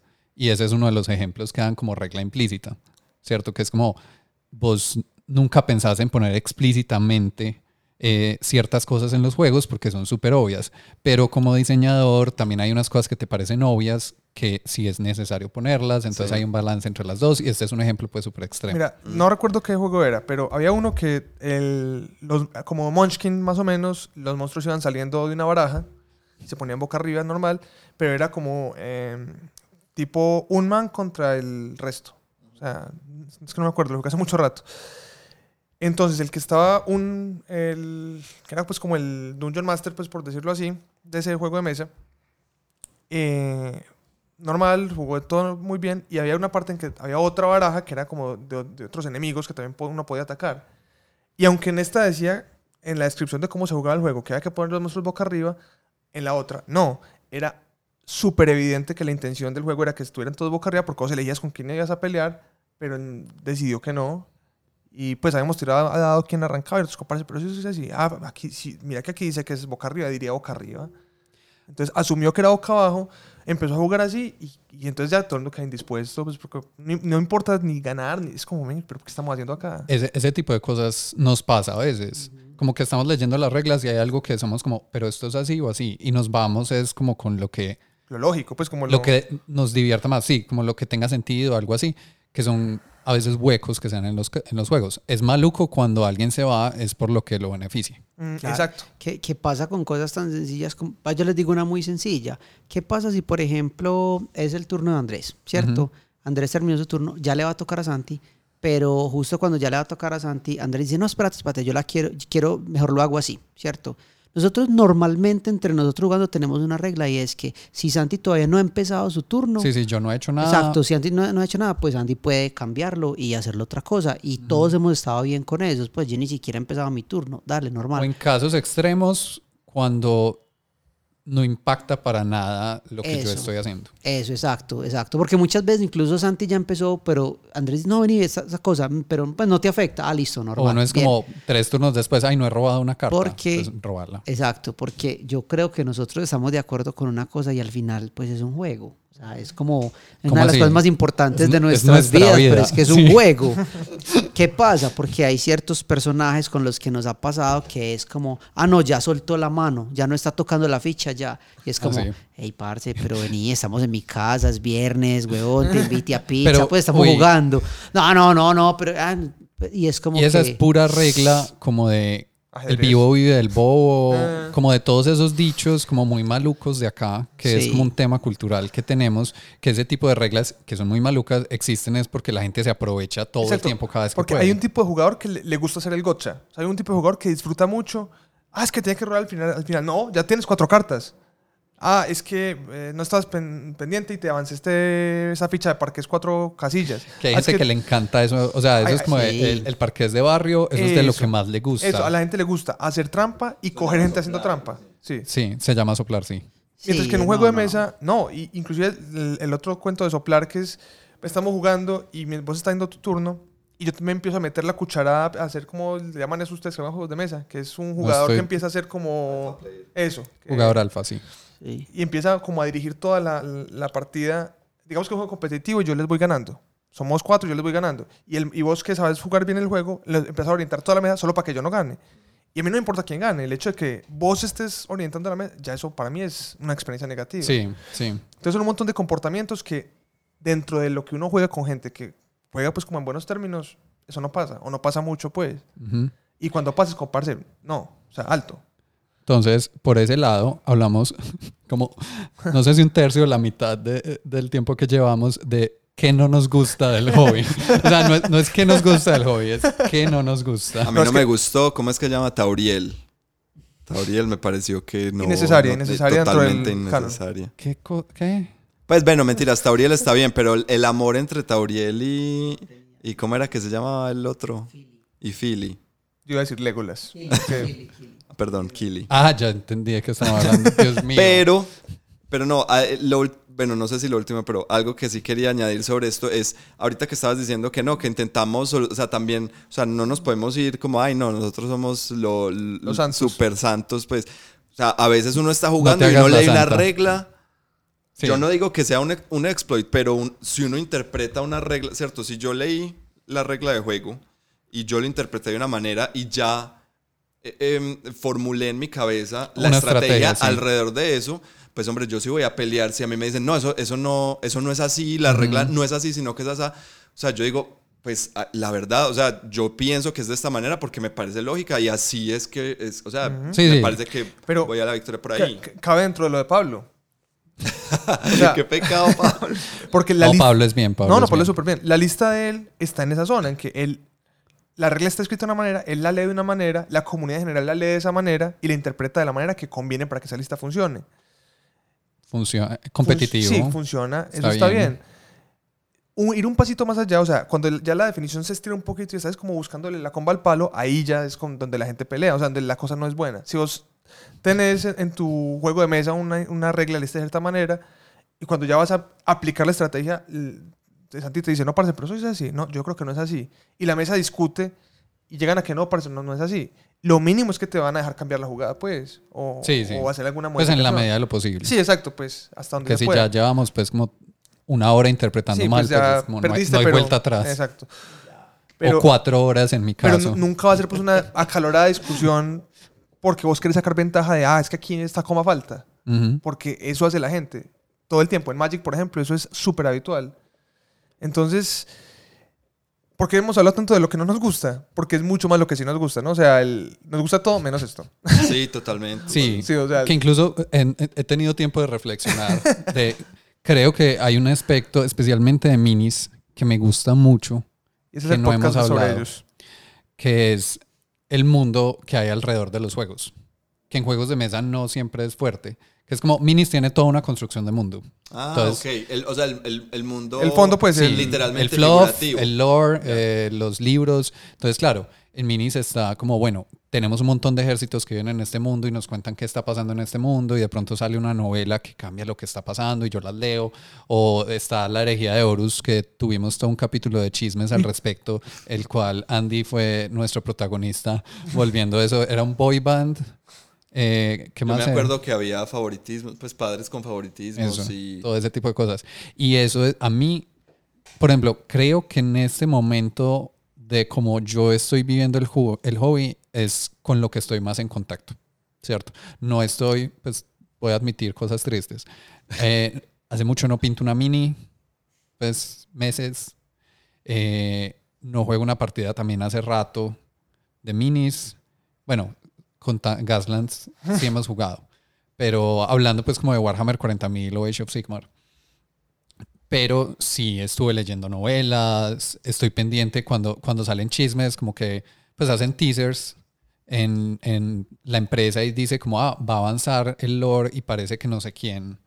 Y te dan como una frase toda críptica y uno es como, "Ah, ¿será que Julanito viene? Y uno se emociona alrededor de eso.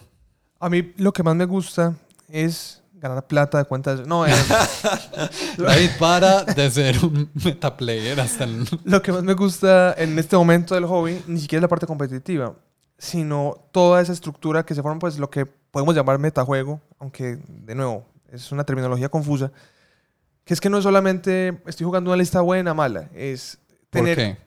Tener que ponerse a leer y a, y a estudiar y a, y a aprender de las otras Sí, facciones. a mí eso me parece chévere. Del, todo el fondo, Ujú. pues, del, del Es lo que yo el te digo, internet. el juego, el juego que hay por fuera del juego, exacto. ¿cierto? Lo que yo, el- ese ejemplo que te decía con, con Animal Crossing, Ujú. que no es, o sea, ¿sabes? Eh, yo hablar con, con amigos como, hey, y, y que se armen discusiones, es más, que se armen sí. un podcast Exacto. enteros eh, Exacto. para discutir O sea, estas yo- pendejadas. Jue- Yo juego una partida a la semana, pues, y soy un vicioso, porque la mayoría de gente no hace eso. Eh, pero día por medio, yo a uno o dos amigos les, es- le empiezo a hablar con ellos un rato de la lista, les pregunto qué opinan de esta adición o de este Pues, cambio. hay grupos de WhatsApp Hay con grupos de mil WhatsApp. mensajes diarios Ajá, solo hablamos de eso. de miniaturas. de táctica, de novedades, de no sé qué. Cuan- es muy a, chévere, A veces que estoy muy, des- muy muy, chévere. desocupado, me siento en el computador, abro la lista en el editor de listas, pues, y me pongo ya, mira, espérate, si quito esto, me cabe esto, pues como a analizar Y, y variaciones. te tomas pastillas y miras el techo y ves partidas jugándose. Ah, no me he visto No, es muy buena. Eh, Eh. Me puso a pagar la suscripción de chess.com. Em, soy Elo 1000, listo, para que... Sabes, también yo, yo por ese lado, como cuál experiencia he tenido últimamente que me ha emocionado un poquito. No he llegado a jugar de nuevo, pero con mi ejército. Eh, un amigo de nosotros que se llama Julián va a empezar a jugar mi ejército que nadie más lo tiene como su ejército completo principal, ¿cierto? Eh, y está súper empeliculado, pues entonces me pregunta un montón de cosas todo el tiempo.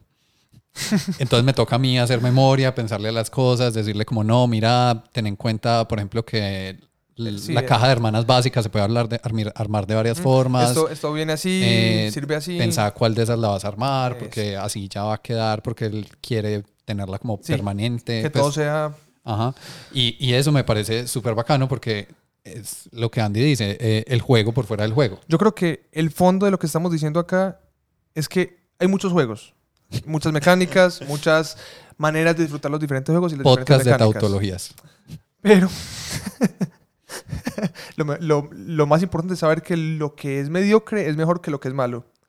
No, lo, lo importante es saber que en la mayoría de casos, diría yo, que un elemento fundamental de lo que hace que estos sean hobbies que vale la pena perseguir es el elemento de una comunidad detrás de ellos. De un grupo de amigos, puede ser una comunidad pequeña, de una comunidad de 35 personas, 40 personas en otro aspecto, pero la conexión más importante que uno hace cuando está experimentando un hobby, y no solo estos, diría mismo de la pesca deportiva o del kayak, Como así Es- mi jardinería competitiva.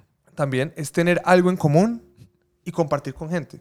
Ajá. O sea, los hobbies solitarios existen, pero son muy distintos a esto que estamos hablando. Pues Y- si así sea el hobby como tal solitario, la- la- esas comunidades, pues por eso salen revistas, pues en la época Ajá. donde las revistas eran, eran como... Relevantes para algo en relevantes, general. sí. Eh, por eso hay, hay, hay podcasts. Entonces, en últimas, así el, el hobby lo practiques vos solo. eh, Eres es- parte de o sea, algo. eh, eh, Eres parte de una comunidad. también. Exacto, hacer, eh, tener un hobby es también querer hacer parte de esas tribus urbanas, pues como las llaman los... Los jóvenes. O, o sea que al final todos están de acuerdo conmigo. Lo más importante era lo social. Ah, pues, es Eh, que- acá estoy dejando caer el micrófono. Es que- Y Alejo, el que dijo que no quería competir, eh, terminó... Ganando la eh, discusión. Terminó felicito. ¿Cuál eh, discusión? declarándose el ganador. pero Yo compito en un nivel, parce, que vea, o sea, capas de capas. No, el- el- Gané en amistad. ese, ese era su angle shooting. Estaba convenciendo de que no le importaba ganar para poder ganar fácil. Exacto. Y bueno, yo, creo que eso fue porque él habló primero, porque todos estamos de acuerdo que la parte social es súper importante. Y por ese lado, por ejemplo, Animal Crossing, que yo lo jugaba antes que ustedes lo consiguieran y lo tenía como más solitario, como una actividad que yo iba haciendo. Claro, es mucho mejor ahora que ustedes también están jugando, ¿cierto? Y tenemos el grupo que hablamos de Animal Crossing. Y espera que lo compre yo. Hmm. Y hmm, cuando David llegue y haga metajuego de Animal Crossing competitivo, va a ser bien interesante. Eh, no, yo creo que hablamos bastante de esto de los hobbies. No estoy La- seguro. Para mí la conclusión Es que hablamos mucho, que no sé de qué. Hay juegos, pues existen los juegos. Y, y se juegan. Sí, o los sea, juegos se créalo o no. Algu- algunos sí y otros no tanto. Al, al final de todo, o sea, es un juego. Sí, no, hay muchas, hay muchas formas de disfrutarlos, incluso cuando compartimos nosotros mismos estos hobbies. eh, le damos de pronto como diferentes prioridades a ciertas cosas, hay cosas que a alguno le gustan que al otro no le gustan, o sea, todo eso es válido, e incluso las cosas que estamos de acuerdo que no nos gustan, pues si usted las disfruta, esas cosas, desde que usted no afecte a los demás. El problema es que ahí sí estás, o sea, si estás haciendo trampas, sí estás afectando a los Sí, no, demás, por eso pero, quise poner esa pero parte. pues, o sea, Búscate tu juego. combo de gente que juegue parques Exacto. y van allí y se entrampan unos Sí, a los y otros. se soplen todos, no estoy Sí, seguro te eso qué puede- significa, pero no Eso, quiero yo, averiguarlo. pues te puedo recomendar jugar con unos tíos que yo tengo que son o sea, Salúdalos. Hola, tíos. hiper tramposos y pues con ellos me imagino que sí. Ah, no, total. Yo tengo unos primos que estábamos jugando Cheating Moth, y hacían trampa. Pues no la trampa del juego, sino trampa, trampa. Y era como, Dios mío, hasta en un juego que les deja hacer trampa, hacen trampa sobre la Pues trampa. porque Cheating Moth, la polilla tramposa, es un juego que, como su nombre lo indica, hay que hacer trampa. Pero tiene reglas de cómo hacen trampa. Weird. Es demasiado bueno. En todo caso, felices hobbies. Eso es ofensivo.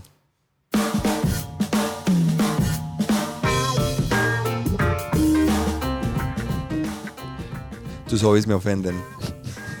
Gracias por estar aquí, Andrés, quejándote de todo. Eh, y siendo una tradición a línea de visión y diciendo que gas los juegos de minis. Nadie te escuchó lo que acabas de decir porque no tenías Yo el nunca micrófono. dije eso. Era Alejo, Alejo. Alejo solo era como, uy, ¿qué es eso? Pero bueno, ¿Qué? Eh, Ah. Pues yo solo digo que por qué no dejan que uno se divierta, pero bueno, listo, cada cual. La, la eh, enseñanza que yo quería dejar es, la vida no es lo suficientemente larga para exponerse a ese tipo de situaciones tan incómodas, como cuando nos hacen trampa, todas esas cosas. Entonces, amigos, digan no y, y pueden decir no juego más. Síganos en redes, denos like, ldb.podcast, eh, lineavisión.simplecast.com. Eh, síganos, recomiéndenos y nos vemos la próxima. Yo soy Santiago. Yo soy David. Yo soy Andrés. Y yo soy Alejo. Chao. Chao. Bye.